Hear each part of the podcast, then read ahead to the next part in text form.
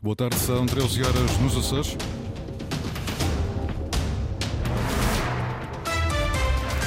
Rendimento social de inserção, o número de beneficiários continua a baixar, mas em novembro último 8.166 açorianos continuavam a precisar de apoio. Será complexo o debate para viabilizar o governo dos Açores, com o Chega a exigir a entrada no Executivo e a saída do CDS-PPM, a análise do politólogo António Pinto Costa para ouvir neste jornal. Tempo instável em todas as ilhas para estes dias de Carnaval. A esta hora, 16 graus em Santa Cruz das Flores, 17 em Angra e Horta e 18 em Ponta Delgada. Avançamos agora com as notícias da região. Edição às 13 horas com a jornalista Margarida Pereira.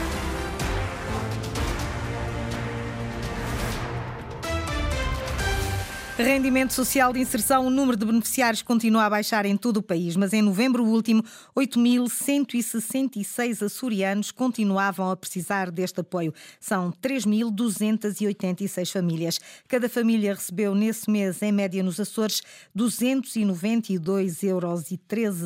No arquipélago vizinho, na Madeira, o valor foi inferior, 250 euros e 75 cêntimos, e foram 3.402 os madeirenses que precisaram do rendimento social de inserção. Este rendimento é um apoio destinado a proteger as pessoas que se encontram em situação de pobreza extrema.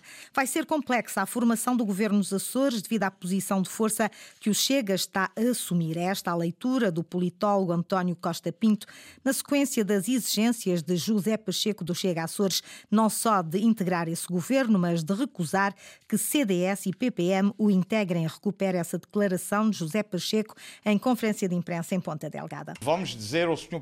Representante da República que estamos disponíveis para a governação, para levar os Açores em frente. É isto que eu vou dizer a ele, não mais do que isso. Quer ir para o governo com, também com linhas vermelhas, não ter na CDS nem PPM. Eu, eu, do outro lado, que também estou a negociar isso, não vejo com bons olhos a permanência desses senhores no governo, porque a última experiência foi má demais.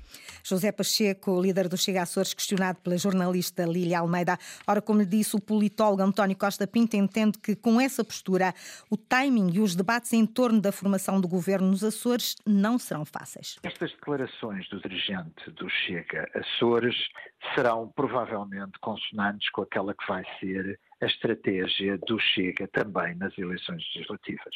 No caso dos Açores, evidentemente as condições são praticamente impossíveis de aceitar pelo PSD, até porque eh, concorreu com uma coligação pré-eleitoral com estes partidos, pelo que estes partidos não poderão ser afastados da governação. O timing e os debates em torno da formação de um governo nos Açores vão ser complexos.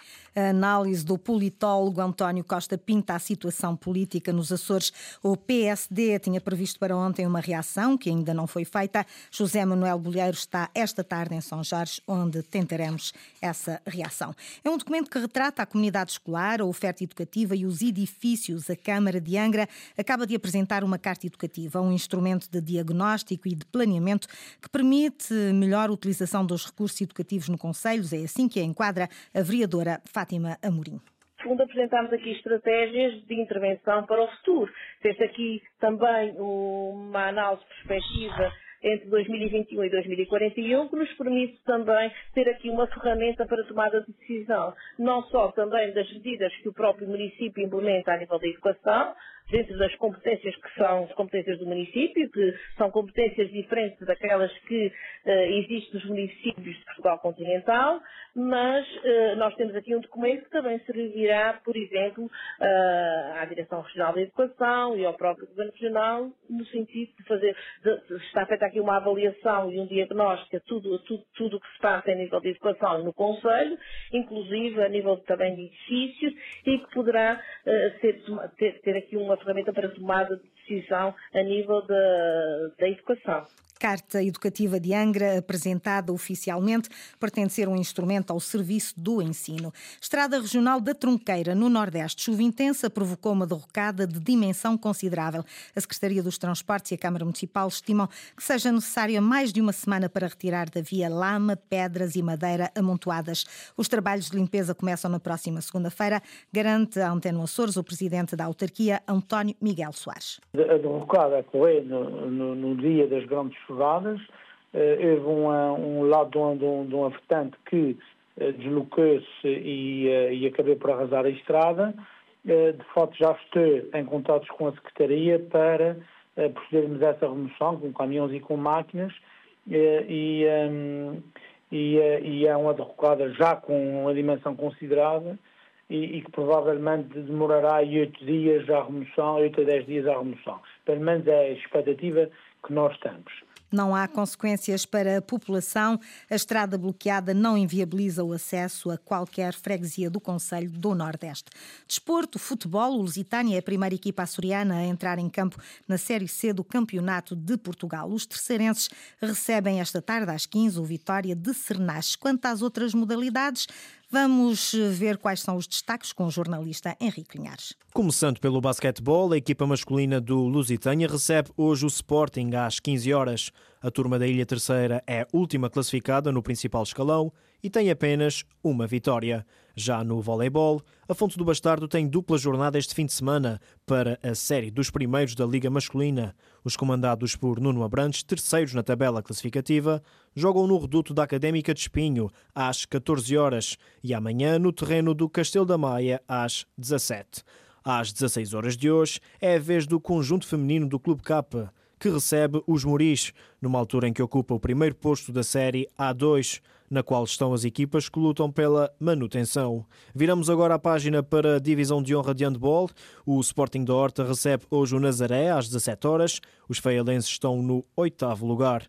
E por último, no futsal, fase de apuramento de campeão. No domingo há derby insular, o Lusitânia recebe o Marítimo às 18 horas. Uma hora depois é a vez do Barbarense, que defronta em casa a Ala Nunalvares. As duas formações terceirenses têm seis pontos. Já na fase de manutenção, a Casa do Povo do Livramento, penúltima colocada, tem hoje visita ao campo do Portimonense. O encontro tem início às 16 horas.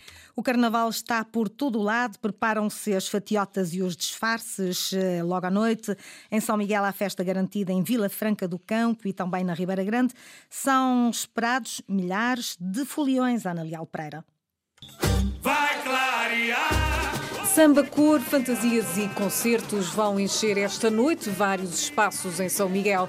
Em Vila Franca do Campo, diz o responsável pela organização Jacinto Franco, são esperadas cerca de 2 mil pessoas. O que se pode esperar é um pouco daquilo que temos tido nas últimas edições. Um espírito carnavalesco levado ao seu extremo, com fantasias e disfarces muito diversos, um ambiente festivo e um toque brasileiro da nossa principal artista, a Chuchuzinha, que certamente irá contagiar todas as pessoas pessoas que estarão presentes. E as portas do Açor Arena abrem às 22 horas, a noite termina às 4 e meia com música eletrónica. Iremos terminar a noite com dois artistas ligados à música eletrónica, coisa que não fazíamos porque apostávamos somente em, em bandas, mas eh, este ano vamos apostar no final da noite em dois DJs bem conhecidos, o Diogo Lima e o, e o DJ Play. O espírito carnavalesco também vai invadir a Associação Agrícola de São Miguel. Há concurso de máscaras, mais de 700 pessoas deverão participar participar na segunda edição deste baile. É um baile de fantasias. Uh, o ano passado foi um sucesso e quando é sucesso não se mexe muito. Vamos ter a uh, Banda 8 com os uh, convidados Laura Vargas e Ivo Cruz. Depois temos os DJs Azé Kicker e Tojó. Será uma festa com umas fantasias, as pessoas têm que ir fantasiadas. Temos uh, diversos prémios, como o ano passado, então esperemos que seja uma noite fantástica. Ricardo Cabral, promotor do evento, garante ainda transporte entre Ponta Delgada e Ribeira Grande. Temos transporte para quem quiser deixar os seus carros em casa. Temos carrinhas de nove lugares, vai ser transportes entre Ponta Delgada e a festa, e entre parte da zona da norte da Ribeira Grande até à festa e de volta. Carnaval em segurança, o baile da Associação Agrícola começa às 11 da noite e termina às 6 da manhã.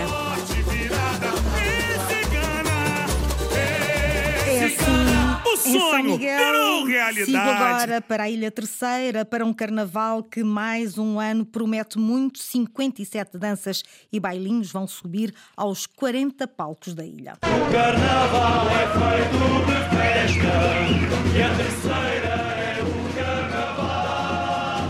Manter a tradição viva e divertir o público e divertir-nos a nós. As expectativas são, são ótimas. Estava um bocadinho nervoso e ainda estou. Até terça-feira dá-lhe e quarta-feira descansa-se. E tentar correr o máximo de salões possíveis. Sim, senhora, pelo menos uns, uns 18, a gente está de fazer, 18, 20. Chamei só para dizer que este ano vai haver festa para toda a gente! Festa! São quatro dias que passam no instante, mas queremos aproveitar ao máximo. Eu lembro-me do primeiro ano em que saí, as coisas eram bem diferentes, 99, não havia praticamente internet, as pessoas estavam nos salões, aguentavam-se mais tempo, uh, não havia tantos metais, os assuntos não eram tão diversificados, não eram tão evoluídos. Em, 20 anos, em 25 anos há uma evolução grande. Muita dessa evolução faz parte daquilo que o povo quer. Ao marido da Conceição, Pai atrás ter pai, tem que ter pai, tem que ter pai. É uma anarquia super saudável e que seja sempre assim. E mais uma vez eu vou repetir: a evolução que tem havido no Carnaval só traz benefícios porque não apaga nada do que já estava feito. A sociedade devia olhar para o Carnaval e evoluir como o Carnaval evoluiu. E eu espero que as pessoas aderem aos salões, que é isso que nós esperamos, uh, e um ambiente caloroso. Uh, e de animação. É, é, por isso que nós trabalhamos, é para o, as gargalhadas e os aplausos uh, das pessoas no salão. Eu vou ficar frouxo! Isto vai correr mal! E disse que cantava como o Carouos! É o homem disse que é que mamariam e eu! Ritual de, de, ir até ao salão, de esperar pelo, pelos bailinhos que, que, aparecem e de os poder uh, apreciar, aplaudir, vai ser sempre a parte base e mais essencial, talvez, do, do nosso carnaval. E apoiar todos os que vão trabalhando estes últimos 15 dias, 3 semanas, para apresentar um trabalho aqui em cima do palco. E começa no sábado no salão até a, a, na terça-feira às 2 ou 3 da manhã. Não posso falhar. Eu, eu gosto de carnaval, é a melhor festa que pode haver.